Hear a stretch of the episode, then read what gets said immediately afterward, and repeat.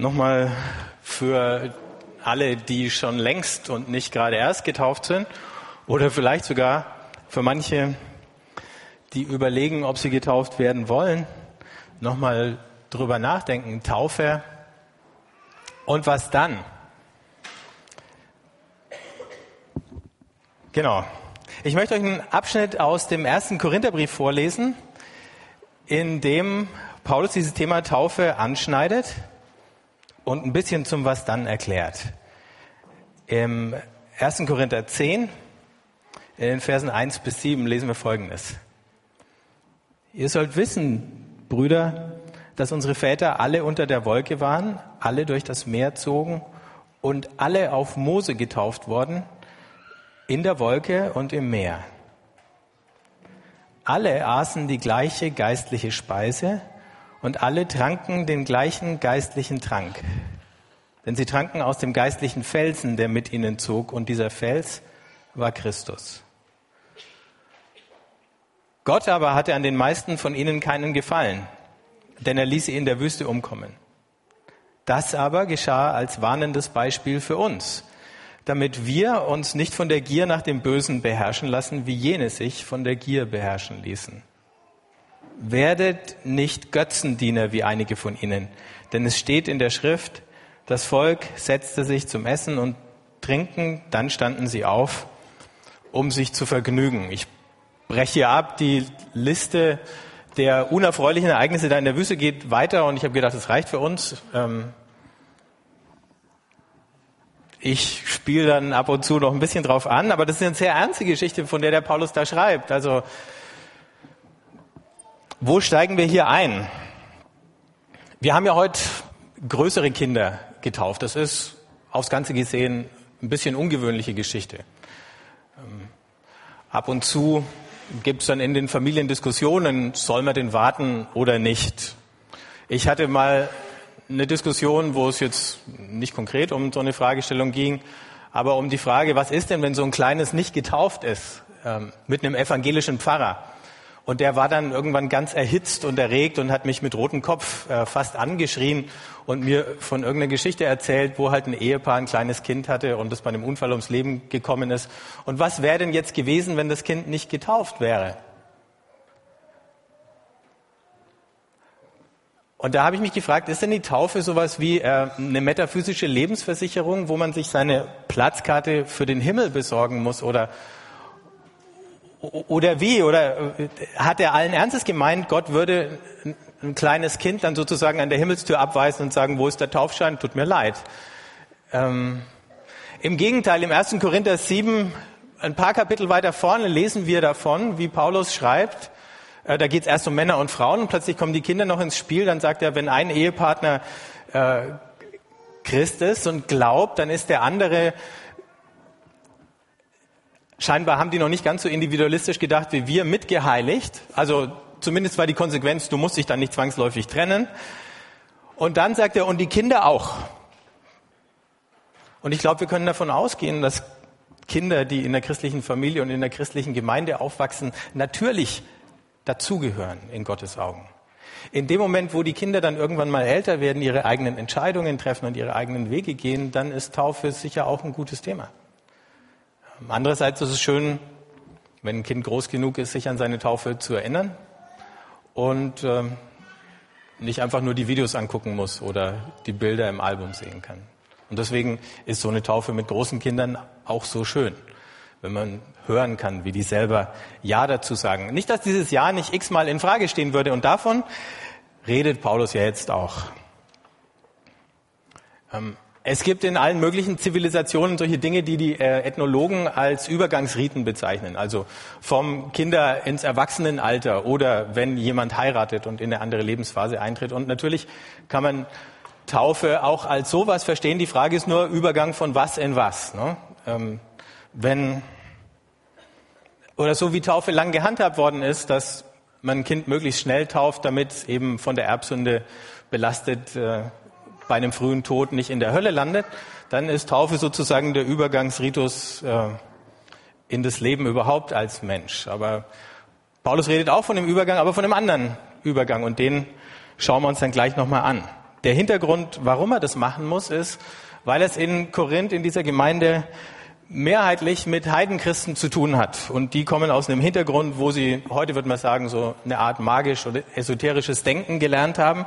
Es gab alle möglichen Kulte in Korinth, es war eine Hafenstadt, ähm, die war multireligiös und viele von den Korinthern, und das, wenn man den Brief liest, stellt man das fest, stößt man immer wieder auf das Schlagwort, die haben gedacht, ähm, dadurch, dass sie getauft waren, dadurch, dass sie den Heiligen Geist hatten, dadurch, dass sie an den Sakramenten teilgenommen haben, seien sie praktisch schon sozusagen in diesem neuen Leben angekommen und es sei schon alles gelaufen und sie seien schon vollkommen und sie seien praktisch schon auferstanden. Und Paulus sagt, nee, nee, so einfach ist es nicht, weil die Schlussfolgerung war dann die, äh, jetzt ist sowieso egal, was wir machen. Also wenn du schon vollkommen bist, dann ähm, mach doch einfach, was du willst. Und dieses Mach, was du willst, hat dann einen ausgesprochen asozialen Charakter bekommen. Da war es dann egal, ähm, ob man zu einer Prostituierten gegangen ist, äh, ob man sich an sein Eheversprechen gehalten hat oder nicht. Und dann war es auch egal, ob man mit den anderen, anderen Menschen oder den anderen in der Gemeinde noch irgendwie anständig umgegangen ist oder nicht. Da gab es dann Spaltungen zwischen Arm und Reich und Spaltungen zwischen Leuten, die höhere Erkenntnis beansprucht haben und den anderen vorgeworfen haben, dass sie noch nicht ganz so hell und erleuchtet waren. Und alles lief ein bisschen drauf raus und da berührt unsere moderne Situation wieder ein bisschen mehr.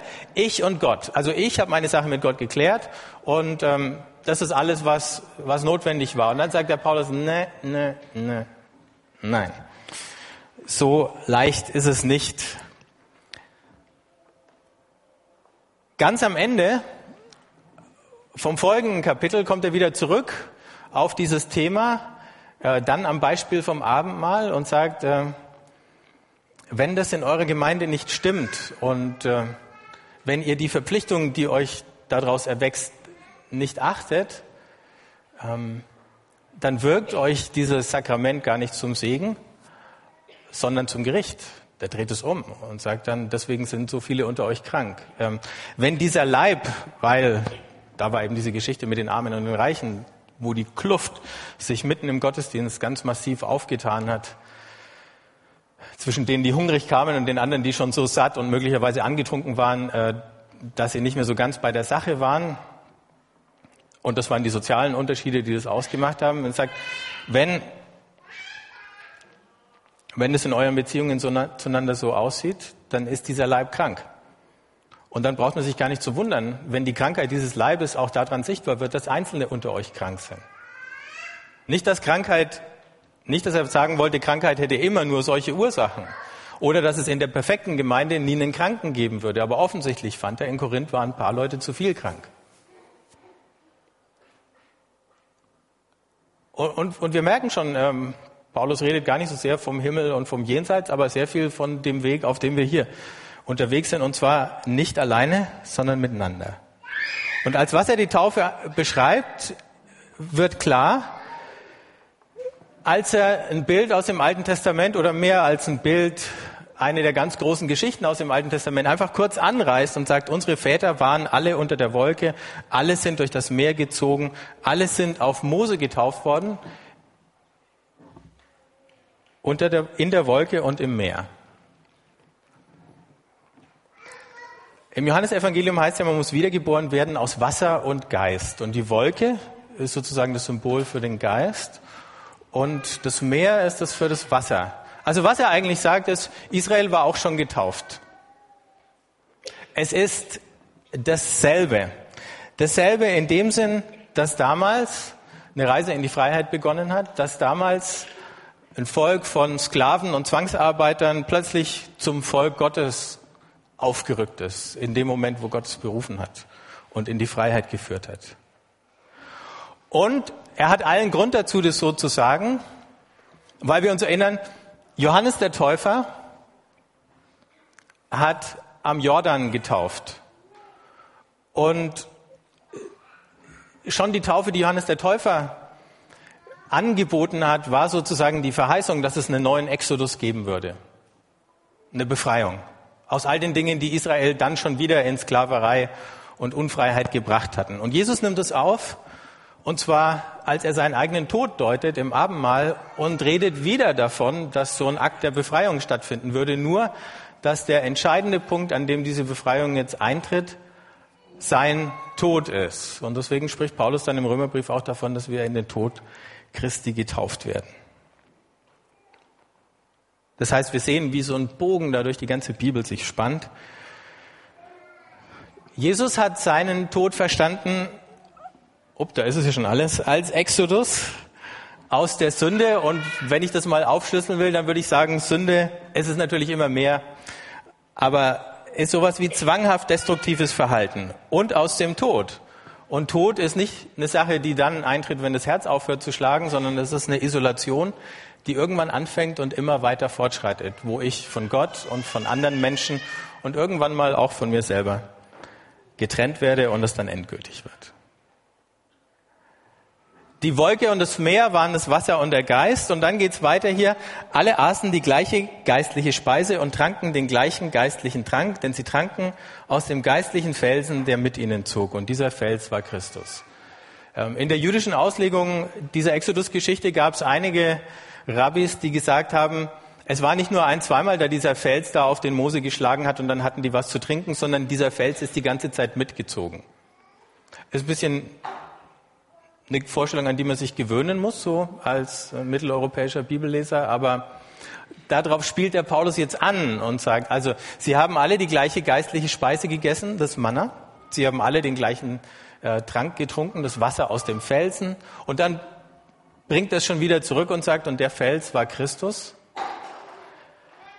Und da sehen wir eben, dass er nach der Taufe sofort das andere äh, große Symbol bringt, nämlich das Abendmahl und beides in eine Reihe stellt und beides mit einer Geschichte verbindet und beides mit einer Aufgabe verknüpft. Und dann sagt er, und trotzdem war es möglich, dass aus all dem Neuen, was da angefangen hat, sie wieder zurückrutschen in das Alte. Und es war nicht nur möglich, sondern in der Geschichte Israel ist es passiert. Und es kann uns auch passieren, wenn wir uns nicht warnen lassen. Und die Frage für die Korinther eben war, wo sind wir? Sind wir jetzt schon am Ziel oder sind wir noch unterwegs? Haben wir schon alles in trockenen Tüchern? Oder gibt es sowas wie eine Bewährung, gibt es sowas wie eine Aufgabe? Und da sagt er zu ihnen, also es ist keine automatische oder automagische, in dem Fall vielleicht Verwandlung, die da mit dir stattfindet. Es ist nicht so, dass du einfach sozusagen auf eine andere geistliche Ebene gehoben wirst, ohne dass das irgendwie eine Bedeutung hätte, oder wo du nur die Früchte davon genießen kannst und keine Pflichten ähm, damit einhergehen, oder wo du herausgehoben wirst aus all dem, was um dich her geschieht. Es ist kein Besitzstand, auf den man sich berufen kann und dann sagen kann, aber ich bin doch getauft sondern es ist ein Prozess, in den man mit der Taufe eintritt. Und dieser Prozess heißt sterben und erneuert werden, immer weiter umgestaltet und verändert werden. Und wer sich zu früh auf diesem Weg niederlässt, der bleibt eben in der Wüste und erreicht das verheißene Land nicht.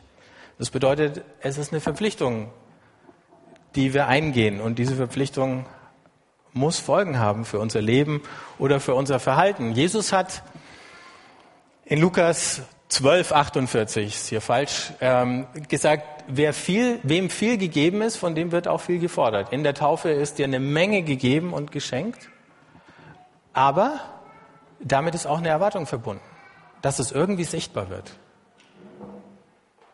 In unserem persönlichen Leben und in dem, wie wir uns als ganze Gemeinde verhalten zueinander und nach außen. Und so gesehen ist es auch für uns als Eltern, wenn wir Kinder bringen zur Taufe, bei Säuglingen noch mehr und bei größeren Kindern immer noch, wichtig, dass wir sehen, es ist nicht nur ein Geschenk, sondern auch eine Aufgabe. Und die Aufgabe kann zur Hypothek werden, wenn wir versuchen, uns vor ihr zu drücken oder vor ihr davon zu laufen. Das heißt, wir muten unseren Kindern durch so eine Entscheidung auch was zu. Und auch deswegen ist es natürlich gut, wenn man mit Kindern drüber reden kann und wenn Kinder auch sich erinnern können, dass sie selber Ja gesagt haben dazu. Weil die Tatsache, dass jemand getauft ist, mal völlig abgesehen von der Form wie, über die hier überhaupt nicht viele Worte verloren werden, ähm, die wirkt. Irgendwie wirkt sie. Nur ob sie uns zum Segen wirkt oder ob sie uns zu schaffen macht, das ist abhängig davon, wie wir damit umgehen. Und der Punkt, den der Paulus jetzt rauszieht, ist der des Götzendienstes. Werdet nicht Götzendiener wie einige von ihnen. Wenn wir jetzt Zeit hätten, das ganze Kapitel anzuschauen und zur Entwarnung werden wir nicht tun, dann werden wir sehen, dass das ganze Kapitel jetzt mit dem Thema Götzendienst sich befasst. Paulus sagt, diese Götzen sind nichtig. Eigentlich sind sie sowas wie Illusionen oder Projektionen. Die haben keine Kraft an sich, sie haben nur die Kraft, die wir ihnen geben.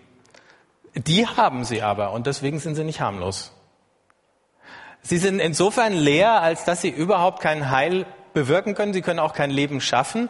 Sie sind nicht die Mächte, die diese Welt ins Leben gerufen haben, sondern da gibt es nur einen, der das kann. Aber sie sind, haben sich sozusagen eingeschlichen und zwischen Gott, den wahren Gott und die Menschen gestellt. Und in dem Moment, wo Menschen diese Götzen anbeten, verehren, ihnen huldigen, da haben sie auf einmal erstaunliche Macht. Unsere Götzen heute gibt's immer noch, die sind sehr viel weniger religiös, ähm, aber sie sind genauso allgegenwärtig wie die Götzen damals. Wenn du die Götzen sehen möchtest, dann geh in die Stadt und schau, wo das größte Haus steht. Und dann liest das Schild da dran. Wenn du die Götzen sehen möchtest, dann schalt das Fernsehen ein und schau dir zehn Minuten Werbung an und dann weißt du alles über unsere Götzen. Die Werbung verrät's dir. Und unsere Götzen sind genauso geistlich wie die Götzen damals in Korinth.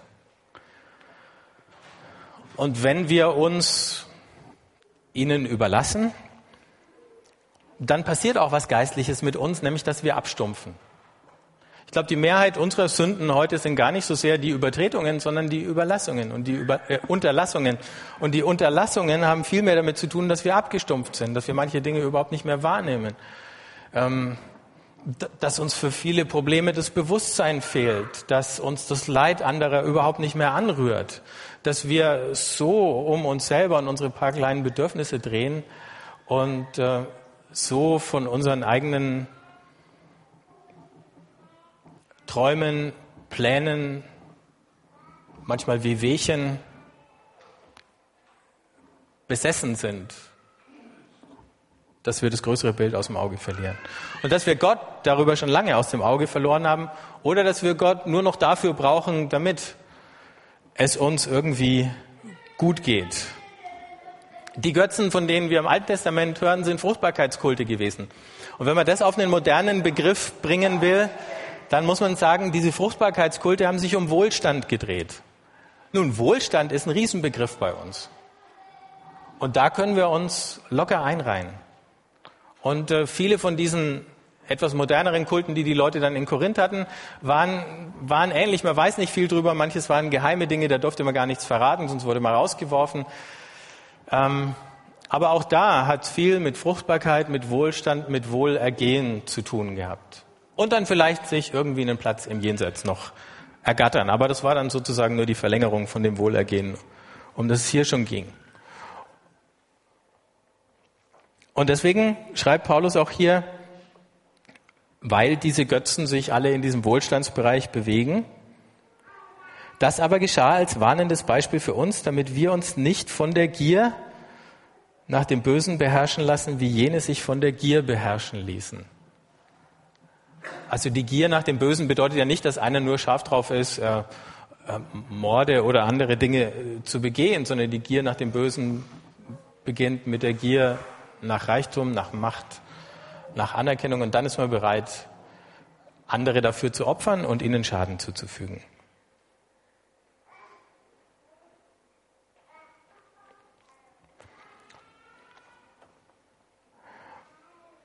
Und in dem letzten Vers hieß es, das Volk setzte sich zum Essen und zum Trinken, dann standen sie auf, um sich zu vergnügen. Das ist eine ganz dezente Anspielung drauf, dass es da ein paar Hinweise in äh, der Exodus-Geschichte gibt oder in der Wüstengeschichte auf ähm, wohl ziemlich handfeste Orgien, die da erwähnt oder beschrieben werden.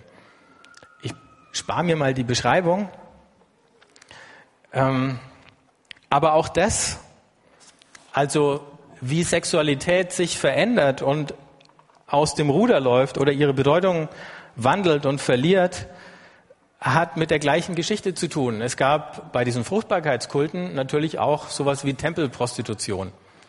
Und das war eine Form von Gottesdienst, weil die Leute das Gefühl hatten, in so einem Akt kommt man Gott irgendwie besonders nahe. Und da war irgendwie was dran und trotzdem war es falsch. Die Sache, die haben wir ja heute verloren, aber viele Leute, die auf der Suche nach sich selber sind, die merken, und da entwickeln sich dann alle möglichen Formen von Sucht und Abhängigkeit auch draus. Ich bin in so einem Moment auch von äh, physischer Erregung oder Ekstase, da komme ich an meine Grenzen und vielleicht mal drüber hinaus. Und eigentlich wünsche ich mir das so. Und das ist noch so dieser Rest von Bewusstsein, von Göttlichem, was für uns übrig geblieben ist. Ich habe erst vor einer Weile in einem ganz interessanten Buch folgenden Satz gelesen. Dieses Hinauswachsen über sich selbst oder für Leute, die Fremdwörter mögen, die Selbsttranszendenz nennt es der Autor hier, die man erreicht in einer liebevollen sexuellen Umarmung, ist die nächste Analogie, die wir haben für die Begegnung der Seele mit Gott. Sex ist so gesehen die höchste der menschlichen Künste. Ihn als Ware zu behandeln bedeutet, das Leben des Leibes und das Leben der, Sohle, äh, der Seele zu entwerten. Und doch ist es genau das, was in der westlichen Gesellschaft passiert ist. Also in dem Moment, wo der andere Mensch ein Objekt wird und nicht mehr eine Person ist, nicht mehr eine Person mit einer Geschichte, der ich mich nicht nur vorübergehend, sondern dauerhaft, weil es um diese Geschichte geht, aus, diese, aus der diese Person gar nicht abzulösen ist, anvertraue und hingebe, da wird dieses über sich selbst hinauswachsen zu, zu einer kurzfristigen Illusion, aber es erreicht das Ziel nicht mehr, das es eigentlich haben sollte. Uns tatsächlich in so einer ganz intimen Beziehung wachsen und Gott ähnlicher werden zu lassen. Und da erleben wir als Menschen immer nur für ein paar Augenblicke so eine Intimität und Nähe, wie wir sie eigentlich Gott gegenüber oft auch nur ein paar Augenblicke, aber vielleicht öfter erleben könnten und sollten und die die gleiche Wirkung haben kann auf uns. Und jetzt verstehen wir vielleicht auch, warum die Sexindustrie in Deutschland und wahrscheinlich in allen anderen Ländern, zumindest sofern du einen Internetzugang hast oder so, Milliarden umsetzt jedes Jahr. Einer der größten Industriezweige ist und einer der größten Verbrechenszweige, weil da natürlich Menschenhandel und alles andere Elend auch mit eingeschlossen ist. Ähm, und da verbinden sich dann sozusagen der Mammon und der Sex auch wieder. Und es ist, wenn man genau dann hinguckt, natürlich auch offensichtlich, wer von beiden der Stärkere ist. Und trotzdem sagt Paulus, das sind solche Aspekte von Götzendienst. Und er zählt, zählt dann noch mehr auf. Die Folge von dem Leben unter den Götzen bedeutet, wir haben gespaltene Familien, wir haben eine gespaltene Gesellschaft, wir haben eine gespaltene Welt. Nationalismus ist auch eine Form von Götzendienst oder Rassismus. Wir haben gespaltene und gestörte Persönlichkeiten, weil wir das, was wir eigentlich suchen, ständig verpassen, weil diese Götzen ihre Versprechungen, die sie uns geben, nicht halten.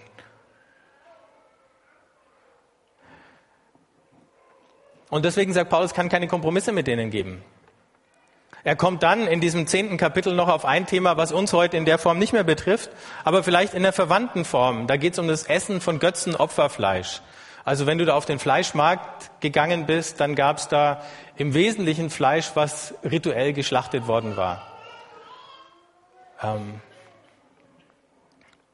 und dann war die Streitfrage unter Christen, wie soll man damit umgehen?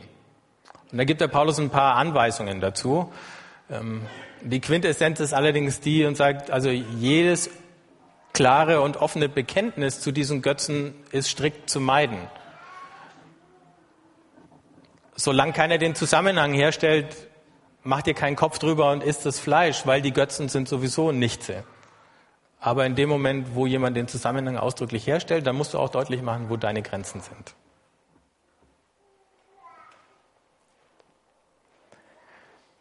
Heute könnte man sagen, natürlich gibt es kein Götzenopferfleisch und äh, man mag das geschmackvoll finden, wie die Fleischindustrie in unseren Schlachthöfen funktioniert oder nicht und seine Konsequenzen daraus ziehen. Aber vielleicht denken wir mal über andere äh, Dinge nach, wo wir ähnliche Verstrickungen erleben können. Das, da ging es ja um Verstrickungen. Ähm, zum Beispiel, wo kommen die Dinge her, äh, die wir essen oder die Kleider, die wir tragen.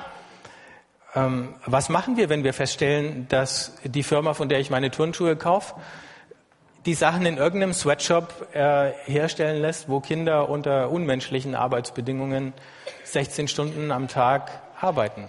Kaufe ich die dann noch? Kaufe ich Aktien von so einer Firma oder stecke ich mein Geld in den Fonds, der Aktien von dieser Firma hat, wenn ich weiß, dass sie das tun. Zumindest wenn ich weiß, dass sie das tun, kann ich das noch? Darf ich das noch? Oder habe ich da die Grenze zum Götzendienst schon überschritten? Ja. Oder gehe ich in der Gaststätte essen, wenn ich weiß, ich weiß es ja nicht immer, aber jetzt gab es ja gerade einen kleinen Skandal in München, wenn ich weiß, dass der Eigentümer nicht mal einen fairen Mindestlohn an sein Personal zahlt und Leute ausbeutet. Quasi Sklavenarbeit. Ich habe diese Woche mit einer Frau, mit einer Bekannten telefoniert aus Frankfurt. Die hat erzählt, sie war mit einer Gruppe von Leuten zusammen, die alle Banker waren und bei so einer Großbank in Frankfurt gearbeitet hat. Und dann hat sie so diesen Satz da plötzlich rausgehauen, der mich noch eine ganze Weile beschäftigt hat, nach dem nach diesem Telefonat hat gesagt, also machen wir uns nichts vor, die haben alle ihre Seele an die Bank verkauft, deswegen kriegen sie so viel Geld. Ja. Wie weit sind wir zu gehen, äh, bereit zu gehen für ein gutes Gehalt bei einer Firma? Wie viele Augen mussten denn zugedrückt werden, um diese ganzen Korruptionsskandale möglich zu machen, äh, von denen ja jetzt lang genug die Rede war? und die hoffentlich irgendwann mal hinter uns liegen. Ähm, und, das weckt noch eine andere Frage mit dem Seele verkaufen, nämlich das,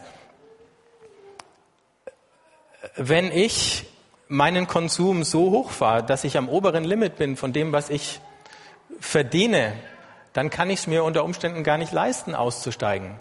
Wenn ich mich mit einer Hypothek für mein neues Haus so hoch verschuldet habe, dass ich nicht mehr verantworten oder dass es sehr schwer werden wird, meinen Job zu kündigen, wenn ich in eine Situation kommen sollte, wo was von mir verlangt wird, was ein moralischer Kompromiss wäre, wo ich meine Werte verraten würde, wo ich ungerechte Dinge tun würde, dann sitze ich in einem goldenen Käfig. Die Antwort darauf wäre, leg deinen Lebensstandard ein Stück tiefer. Lass dir Luft, lass dir einen Spielraum. Nebenbei Gib was weg davon. Sowieso eine gute Idee. Und wenn dann so eine kritische Zeit kommt, dann hast du einen Puffer. Und dann kannst du aussteigen, dann kannst du sagen, tut mir leid, nicht mit mir. Und entweder wir ändern das oder ich gehe. Aber die Freiheit und den Mut habe ich noch nicht bei vielen Leuten gesehen. Es ist immer eine schwere Entscheidung. Ähm, aber wenn wir nicht allzu blauäugig durchs Leben gehen wollen, dann muss das irgendwie drin sein. Ich möchte euch zum Schluss eine kleine Geschichte, eine sehr schöne und ermutigende Geschichte lesen, wo es auch um diese Götzen ging. und um eine symbolische oder ich würde fast sagen eine prophetische äh, Handlung oder Geschichte, die passiert ist. Es war so eine kleine Kommunität in, an der Ostküste in den Vereinigten Staaten, die viel mit Armen und Obdachlosen zu tun hatte. Ähm, einer von den Leuten ist vom Gericht verurteilt worden ähm, zu Gefängnisstrafe, weil er mit Obdachlosen zusammen in einem Park übernachtet hat, wo die Stadtverwaltung das verboten hatte. Dann gab es eine Revision von dem Prozess und er hat 10.000 Dollar Schadensersatz bekommen ähm, für die ungerechtfertigte Verhaftung. Dann hatten sie 10.000 Dollar und gleichzeitig hat ihnen nochmal jemand 10.000 Dollar geschenkt, die er aus Spekulationen gewonnen hatte. Und dann schreiben sie Folgendes nebenbei. Tolles Buch, wer es lesen will. Ich muss verrückt sein, so zu leben.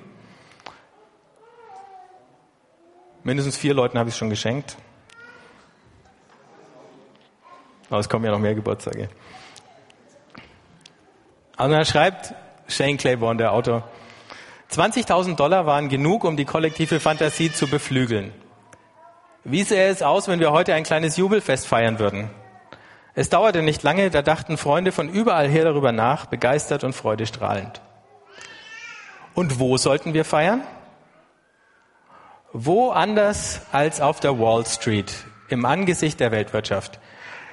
Wir beschlossen auch, dass dies keine einmalige Feier war, sondern ein altes Fest, das bis ins dritte Buch Mose zurückreicht. Und auch die Feier der Zukunft des neuen Jerusalems. Wir beschlossen an 100 verschiedene Gemeinschaften, die den Geist des Jubeljahrs und die Ökonomie der Liebe zu leben versuchten, jeweils 100 Dollar zu schicken. Auf jeden 100-Dollar-Schein wurde Liebe geschrieben. Und wir luden zum Fest auf der Wall Street ein. Nach monatelangem Lachen und Träumen war es dann soweit und es geschah wirklich. Das war ein großer Tag. Und wir waren bereit, obwohl wir immer noch Flugzeuge im Bauch hatten. Rund 40 Leute brachten so viel Kleingeld mit, wie sie tragen konnten. Über 30.000 Münzen in Taschen, Tassen und Rucksäcken. Weitere 50 Leute sollten auf der Wall Street auf uns warten. Ein Dutzend heimliche Verstecker lief voraus und versteckte überall im Manhattaner Süden zwei Dollarscheine in Parks, Serviettenhaltern, Telefonzellen. Gegen Viertel nach acht begannen wir auf den öffentlichen Platz direkt vor dem Haupteingang zur New Yorker Börse zu sickern. Wir zogen uns so an, dass wir nicht auffielen. Einige sahen aus wie Obdachlose, einige waren obdachlos, andere wie Touristen oder Geschäftsleute. Das Gerücht von der geplanten Neuverteilung von Spekulationsgeld hatte sich in ganz New York herumgesprochen und es waren beinahe 100 Leute aus den Projekten versammelt. Wir hatten die Feier wie ein Theaterstück inszeniert.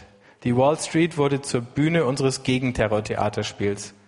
Um 20 nach acht traten Schwester Margaret, unsere 70-jährige Nonne, und ich nach vorn, um den Erlass auszurufen. Einige von uns haben auf der Wall Street gearbeitet. Einige von uns haben auf der Wall Street geschlafen. Wir sind eine Gemeinschaft, die kämpft. Unter uns gibt es Reiche, die ihrer Einsamkeit entrinnen wollen. Unter uns gibt es Arme, die der Kälte entrinnen wollen. Manche von uns sind drogensüchtig, andere sind süchtig nach Geld. Wir sind gebrochene Menschen, die Gott brauchen und die einander brauchen, denn wir haben erkannt, welch ein Elend wir aus unserer Welt gemacht haben. Und wir haben gemerkt, wie sehr wir darunter leiden. Nun arbeiten wir zusammen an einer neuen Gesellschaft, die wir in der Schale der Alten zum Leben bringen wollen. Eine andere Welt ist möglich. Eine andere Welt ist nötig. Eine andere Welt ist bereits da. Dann blies Schwester Margaret das Witterhorn, wie einst unsere jüdischen Vorgänger, und wir verkündeten, lasst das Fest beginnen. Zehn Leute, die auf Balkons über der Menge postiert waren, warfen Hunderte von Dollars in Papiergeld herab. Die Luft war voll davon. Dann ließen sie Transparente herab. Darauf stand, Stopp den Terror, Teilen, Liebe und die Welt hat genug für jedermanns Bedürfnisse, aber nicht für jedermanns Gier. Zitat von Gandhi. Die Straßen waren auf einmal silbern. Unsere Fußgänger, Touristen, Obdachlosen und Geschäftsleute fingen an, die Münzen auszuschütten. Wir verzierten den Platz mit Straßenkreide und ließen Luftballons aufsteigen. Die Freude steckte an. Irgendwer kaufte Bagel und verteilte sie unter die Leute. Die Leute begannen ihre Wintersachen zu teilen. Ein Straßenkehrer zwinkerte uns zu und zeigte uns seine Schaufel voll Geld. Ein anderer Typ umarmte irgendjemanden und sagte, jetzt kann ich endlich mein Rezept einlösen. Es klappte. Wir hatten nicht die leiseste Ahnung gehabt, was passieren würde. Wir wussten, dass es gefährlich war, Gott und Mammon so zu konfrontieren. Doch genau das ist es, wofür wir unser Leben einsetzen wollen. Es ist riskant. Dennoch glauben wir, dass Geben ansteckender ist als Bunkern, dass Liebe den Hass überwinden kann und Licht die Finsternis, das Gras durch den Beton dringt, selbst auf der Wall Street.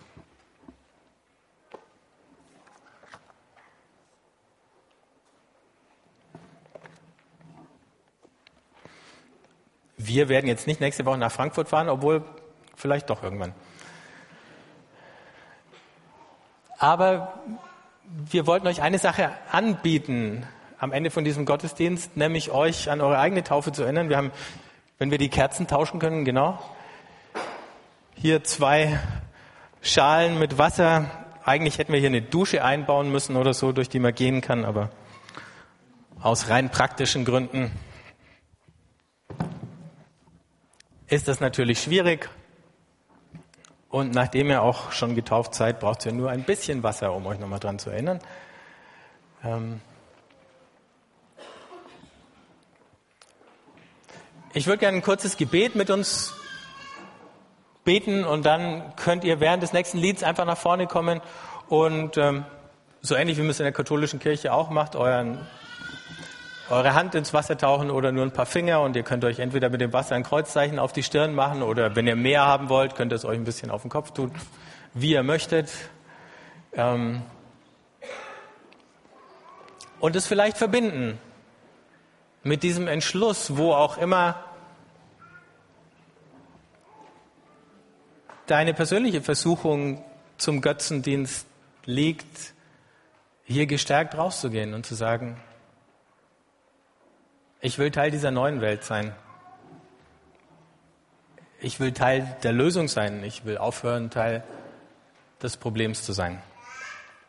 Und Gott neu um seine Kraft dafür zu bitten. Und das möchte ich jetzt für uns alle machen, egal ob ihr kommt oder nicht.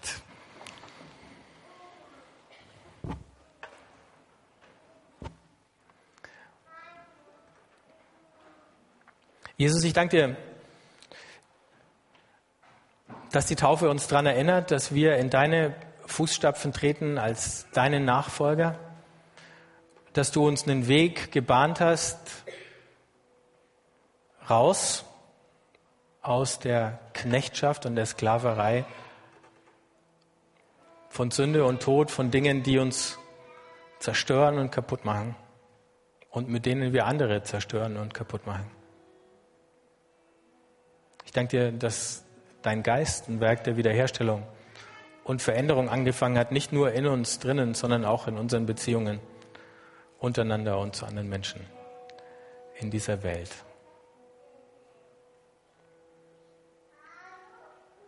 Ich danke dir auch für ernsthafte Warnung und Ermahnung, die wir heute von Paulus gehört haben. Und ich bitte dich, dass du uns verstehen hilfst, wie sich das ganz konkret in unsere Situation auswirkt und was wir ganz konkret tun können und verändern können. Dass wir die kleinen und auch die großen Dinge, die einfachen und auch die komplizierten in Angriff nehmen können, damit an uns und in unserem Leben sichtbar wird, dass wir in aktivem Ungehorsam gegenüber den Götzen leben, die so viel von unserer Welt immer noch regieren und doch so leer und tot und kraftlos sind. Amen.